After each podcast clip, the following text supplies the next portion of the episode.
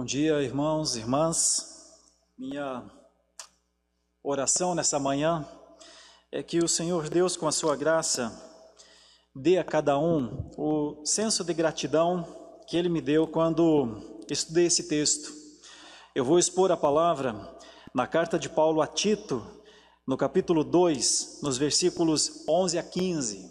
Tito, capítulo 2, versículos 11 a 15. E o tema da nossa exposição é os gloriosos benefícios da graça. Os gloriosos benefícios da graça.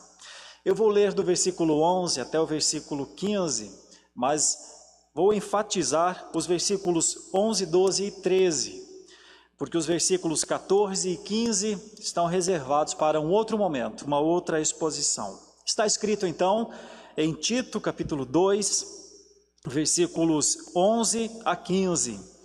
Porquanto a graça de Deus se manifestou salvadora a todos os homens, educando-nos para que, renegadas a impiedade e as paixões mundanas, vivamos no presente século sensata, justa e piedosamente aguardando a bendita esperança e a manifestação da glória do nosso grande Deus e Salvador Jesus Cristo, o qual, diz no versículo 14, a si mesmo se deu por nós, a fim de remir-nos de toda iniquidade e purificar para si mesmo um povo exclusivamente seu, zeloso de boas obras, como cantamos na última canção.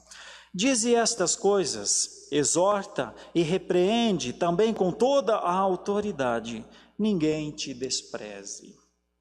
Meus caros, o apóstolo Paulo escreveu esta carta a Tito, um amado filho dele, como foi Timóteo e como outros que caminharam com o apóstolo Paulo, Priscila, Áquila, muitos outros.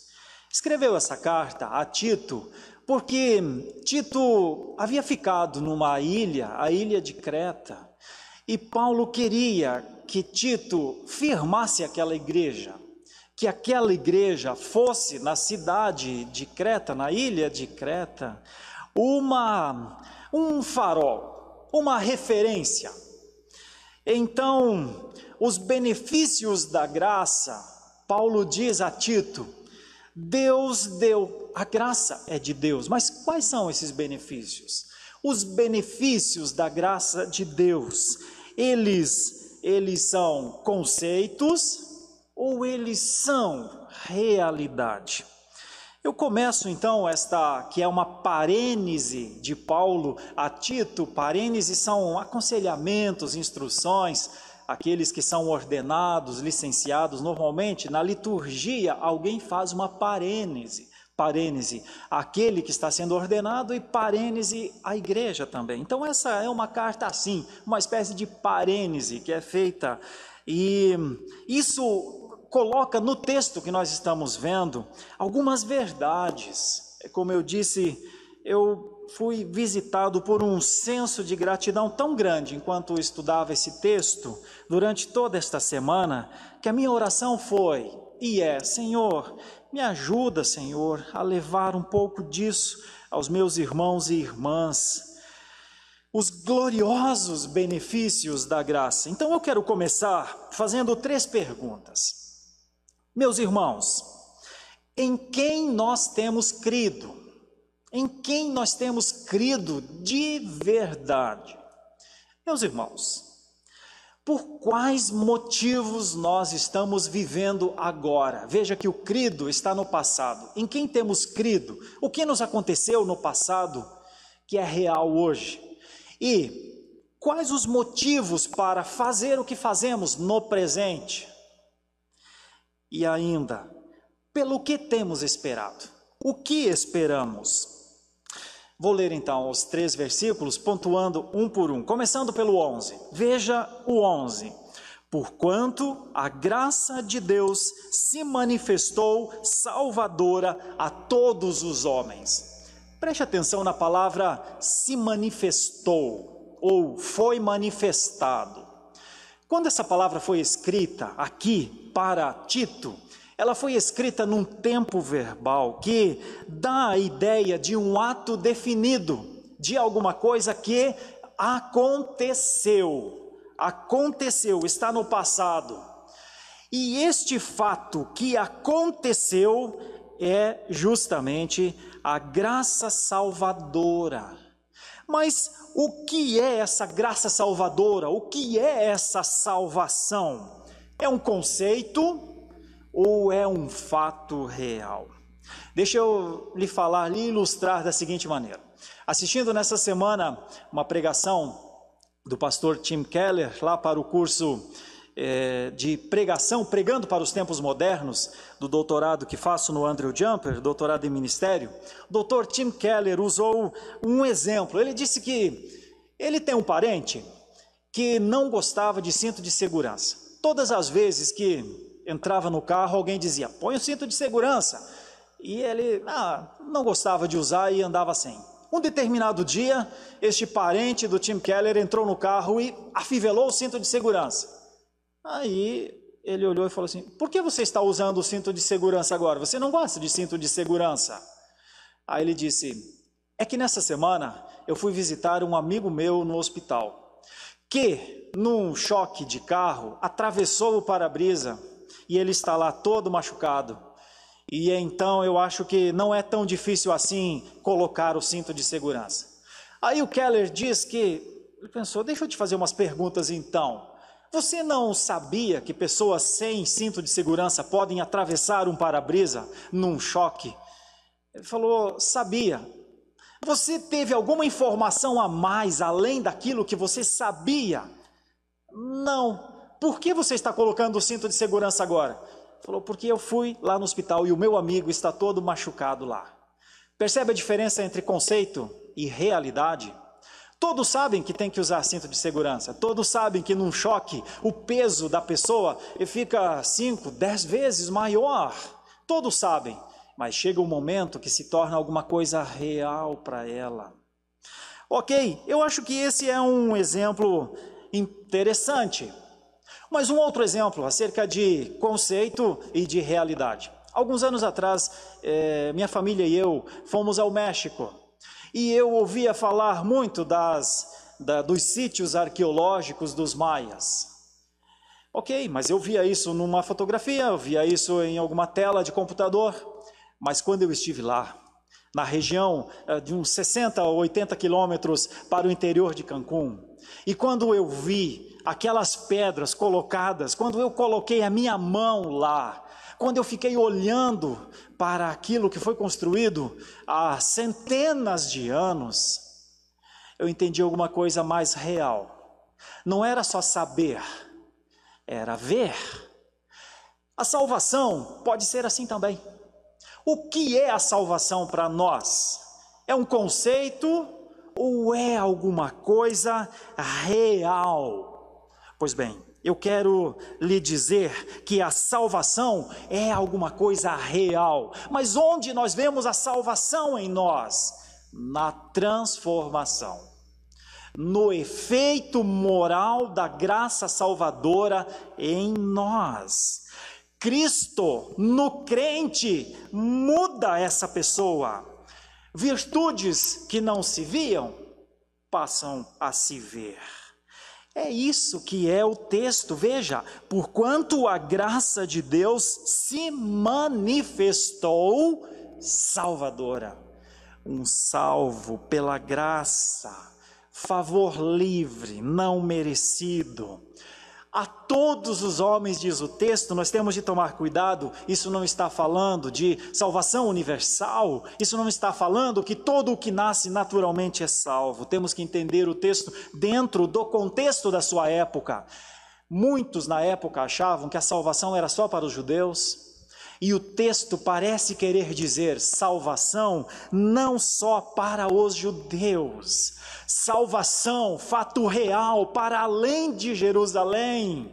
Quando Paulo escreveu aos Romanos, uma vez que a Bíblia explica a própria Bíblia, ele usa uma expressão assim. Ele disse: Todo aquele que confessar com a sua boca e que crer com o seu coração, ou crer com o seu coração e confessar com a sua boca, será salvo. Romanos 10, versículo 9.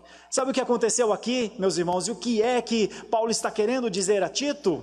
É que quando a graça salvadora se manifestou, mudou alguma coisa em nós, nos fez propriedade como nós cantamos há pouco, raça eleita, sacerdócio real, nação santa, propriedade exclusiva de Deus. Veja só, se o pecado é universal, a graça salvadora é para todo o que crê.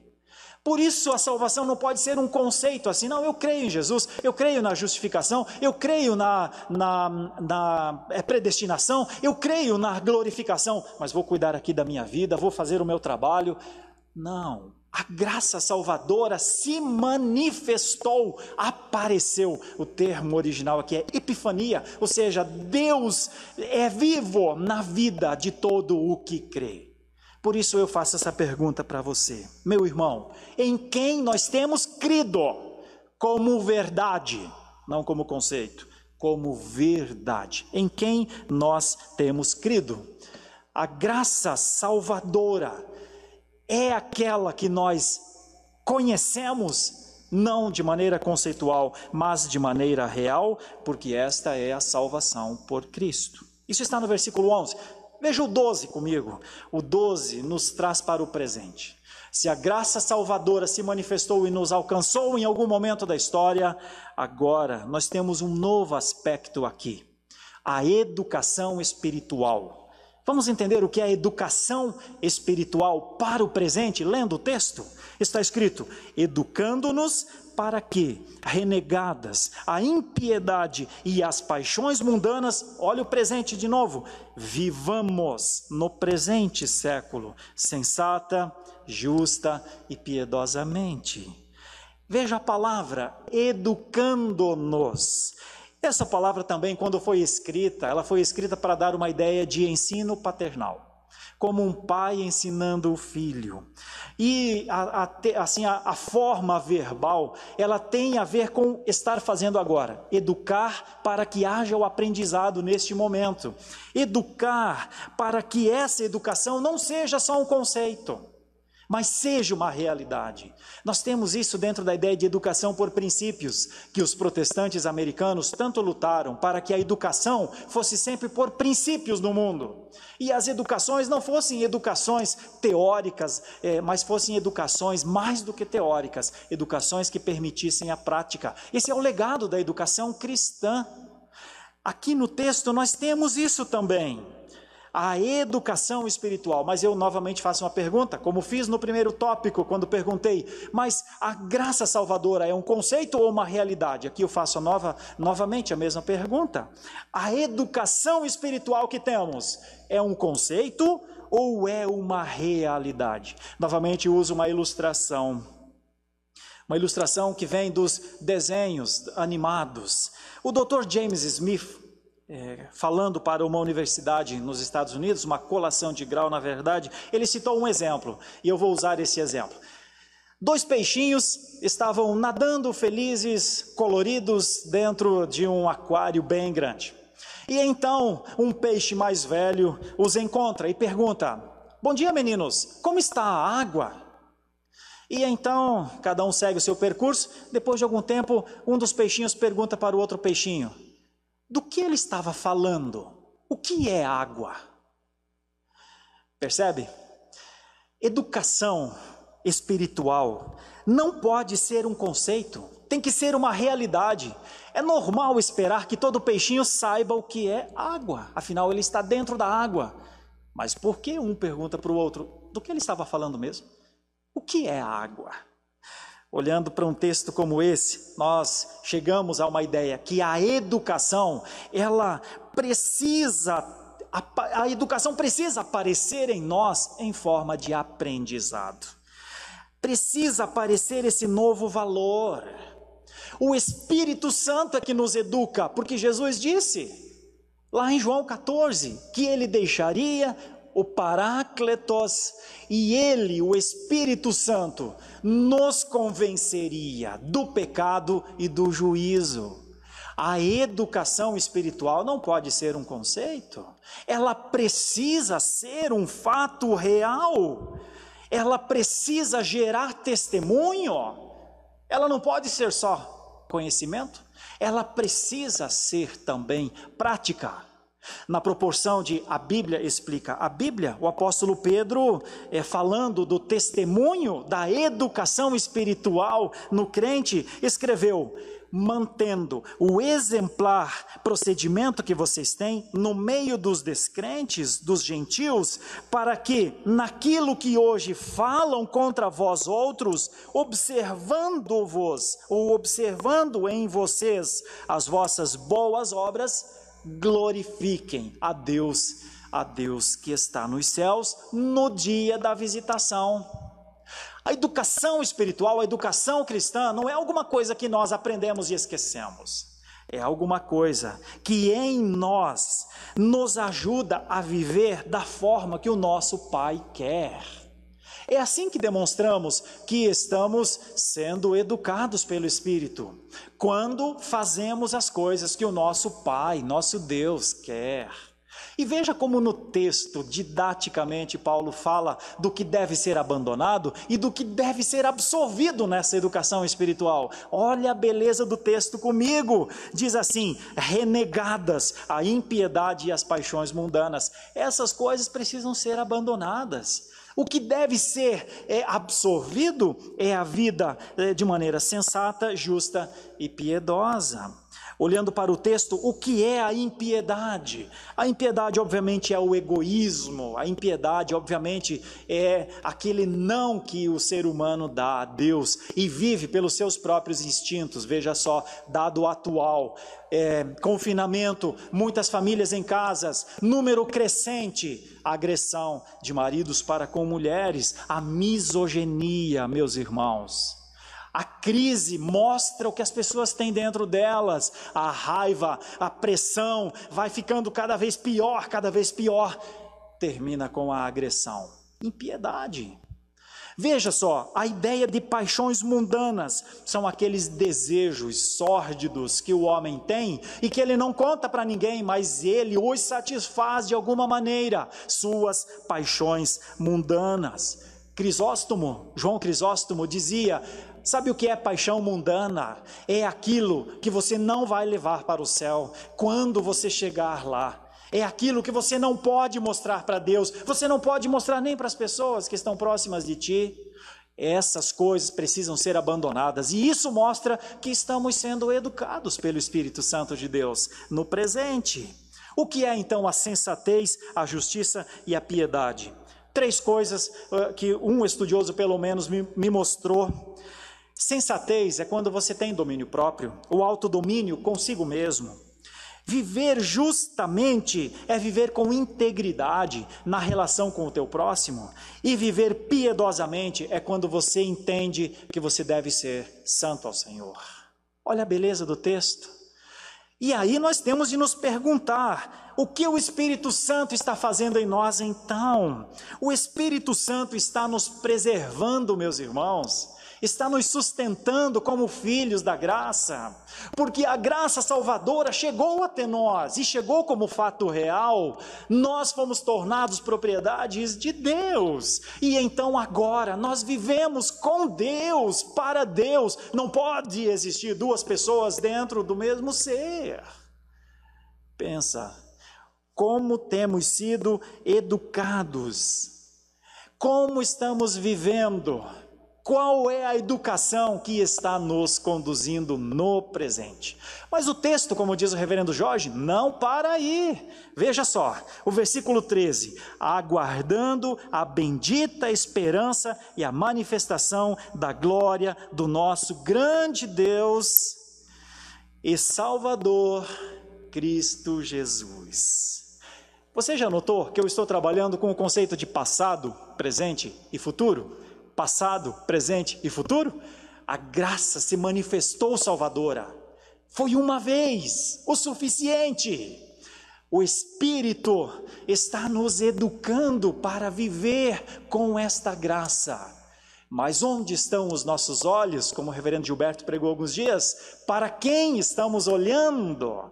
Veja o que o texto diz. O texto nos, nos dá uma nova palavra: aguardando, esperando. E da maneira como o texto foi escrito, é uma ideia assim: é alguma coisa que começa agora, e nós continuamos a aguardar, mas está, e aqui os estudiosos gregos é, ficam contentes, é, de, porque a explicação é bonita, é na voz média. E quando o texto está na voz média, é nós estamos praticando alguma coisa em favor de nós. Estamos fazendo isso para nós mesmos. Então, o aguardar essa manifestação da glória do grande Deus, que a palavra é mega, aqui no texto é grande Deus, é para nós. Então, eu tenho meu terceiro ponto aqui. Meu terceiro ponto é a esperança em Deus. Meu primeiro ponto é a graça de Cristo, que já aconteceu, a salvação em Cristo que já aconteceu por Cristo. Meu segundo ponto é a educação espiritual que está acontecendo. Estamos aprendendo e vivendo. Mas o terceiro ponto está para o futuro, é o aguardar das manifestações finais do nosso grande e maravilhoso Deus na sua vinda, na vinda final. E aí esse termo, de novo, nos leva a algumas perguntas. O que é esperar? O que é esperar? É um conceito ou é uma realidade?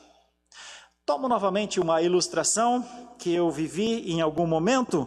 Eu morava em Porto Alegre, no Rio Grande do Sul, e seguidamente vinha para São Paulo. E do meu apartamento para o aeroporto eu tomava um ônibus para pegar o avião.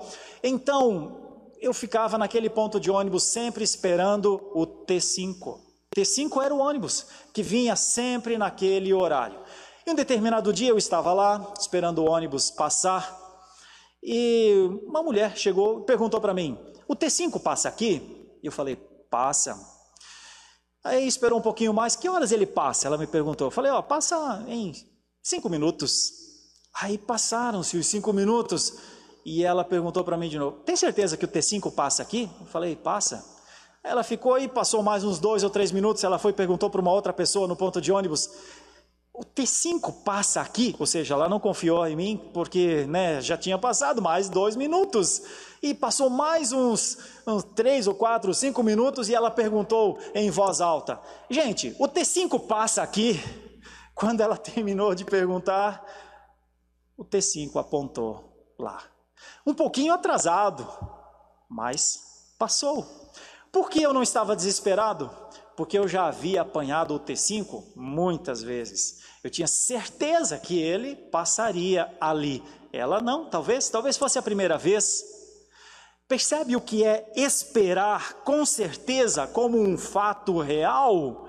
É como o policial lá do filme Batman, o Cavaleiro das Trevas, diz que a noite mais escura acontece um pouquinho antes do amanhecer.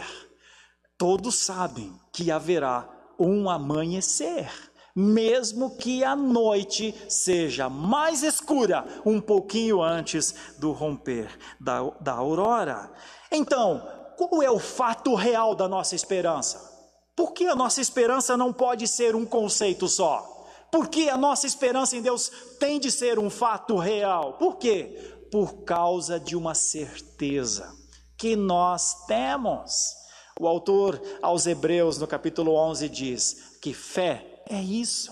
É uma certeza, uma certeza que vai além dos olhos, uma certeza que vai além dos fatos normais ou fenomenais. É a esperança em Deus. Os nossos olhos estão fitos naquele lugar que a Bíblia diz que ele de lá virá para cá. Essa, essa é a nossa certeza, é o grande Deus que prometeu, é o grande Deus que vem, a esperança em nós, a esperança que temos em Deus, em nós, nos prepara para aguardá-lo. É a certeza que Deus está agindo. Novamente uso uma ilustração para mostrar o que é uma certeza, uma esperança verdadeira em Deus e o que não é uma esperança em Deus. Novamente, é, a história contada por um homem que tinha até uma dificuldade, David Wallace tinha uma dificuldade de compreender o cristianismo e ele, ateu que era, é, discutia algumas coisas entre cristãos e não cristãos. Então ele conta uma história que lá no Alasca teve uma conversa entre um cristão, né, alguém que crê em Deus, e um ateu, alguém que não crê em Deus. E o ateu disse para o cristão: Olha, não é que eu já não tenha orado a Deus, já tenha clamado a Deus, é, não é por isso que eu não acredito em Deus. Vou contar uma história, inclusive, para você. Eu estava no Alasca, sabe que é gelo para todo lado, tudo branco, não tenho uma noção de referência muito boa, e então eu me perdi e aí eu me ajoelhei, o ateu falando, e gritei: Deus, se o Senhor existe mesmo, não me deixe morrer neste lugar. Salva-me deste lugar, leva-me de volta para o acampamento.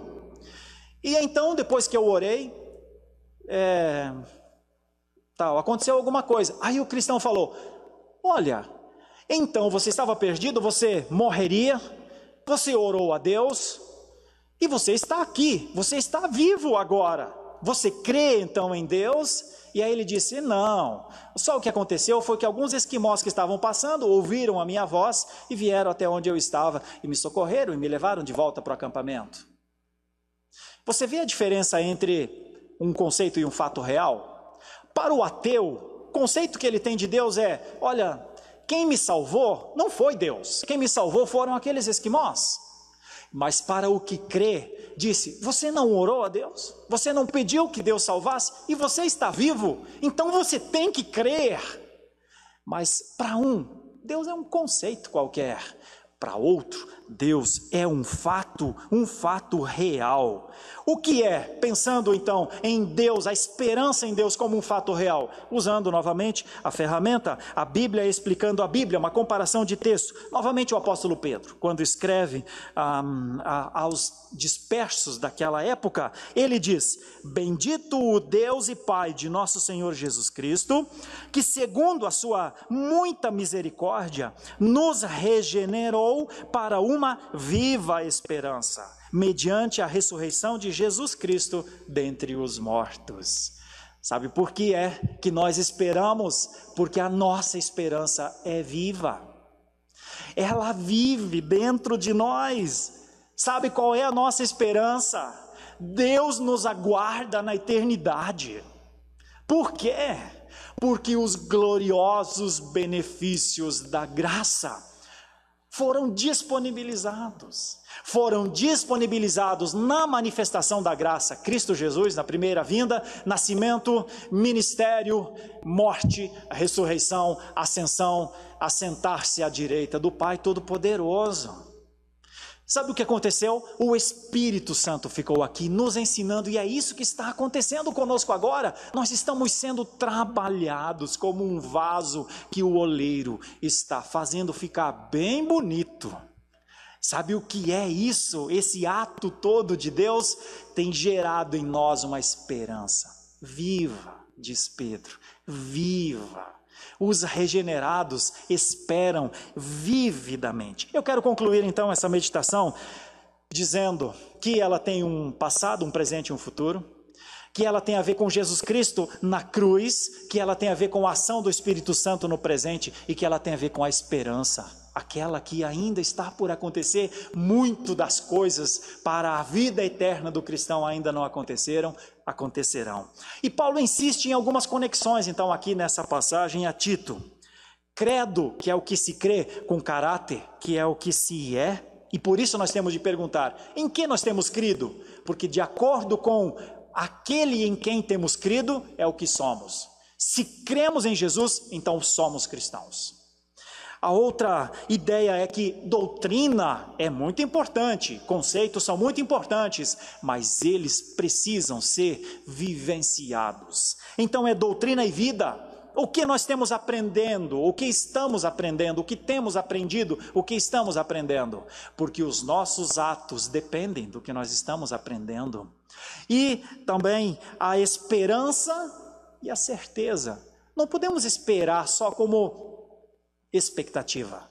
Nós esperamos na certeza, porque de acordo com o que esperamos, trabalhamos no presente, de acordo com o que pensamos que a palavra de Deus fala. Esse é um motivo para olharmos sempre para frente. Em que temos crido, meus irmãos, como propriedade de Deus? O que temos aprendido como preservados para Deus? O que temos esperado para viver na glória de Deus? Bom, eu fiz essa exposição pensando numa coisa. Gostaria muito que você refletisse sobre a sua vida. Refletisse sobre o que Jesus Cristo fez com você. Refletisse sobre o que o Espírito Santo está fazendo hoje com você e refletisse sobre qual é a sua esperança. Nós estamos em um tempo de muitas reflexões. A reflexão que eu gostaria de trazer para você hoje é uma pergunta: estamos prontos para a vinda do Rei dos Reis? Porque ele disse que viria. Vivamos assim. E se não estivermos prontos, se você talvez que nos acompanha nesta exposição ainda não refletiu sobre estas coisas, Faz uma oração, onde você estiver. Eu gostaria de falar com você, gostaria de oferecer dessa maneira, como a palavra de Deus parece mostrar, a graça salvadora. Gostaria de lhe dizer, seja acompanhado e educado pelo Espírito Santo de Deus. E gostaria de dizer, mantenha uma viva esperança, a esperança da glória de Deus e do seu Filho Jesus Cristo. Fechemos nossos olhos por um instante e oremos por isso.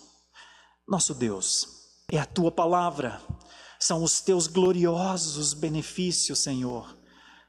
Senhor Deus, quanta graça, muita graça, diz o autor bíblico. Senhor Deus, é Jesus Cristo manifestado entre os homens, é o Espírito trabalhando na nossa vida hoje, é o Senhor Deus nos aguardando na eternidade. Senhor, opera as transformações que precisam ser operadas na nossa vida, Senhor. Dá-nos o conceito de separação moral que precisamos ter, Senhor, de acordo, de acordo com o efeito moral da salvação. Senhor, dá-nos a educação para viver. Dá-nos, Senhor, o senso que somos teus filhos e que precisamos saber o que o Senhor quer de nós, para que te agrademos nas nossas práticas, Senhor. Senhor, não nos deixe pensar em coisas periféricas, não nos deixes à margem, Senhor, das coisas essenciais da tua palavra. Senhor, esquenta, aquece os nossos corações para que eles possam pulsar no ritmo, Senhor, das tuas palavras, para que as tuas palavras sejam as belas palavras de vida para a nossa vida, Senhor. Faz-nos esperar, Senhor, com o motivo certo. Dá-nos esperança, Senhor, para que possamos viver nos tempos difíceis, como temos vivido nesse momento, mas como filhos do Senhor, para a tua honra e para a tua glória. Em nome de Jesus. Amém e amém.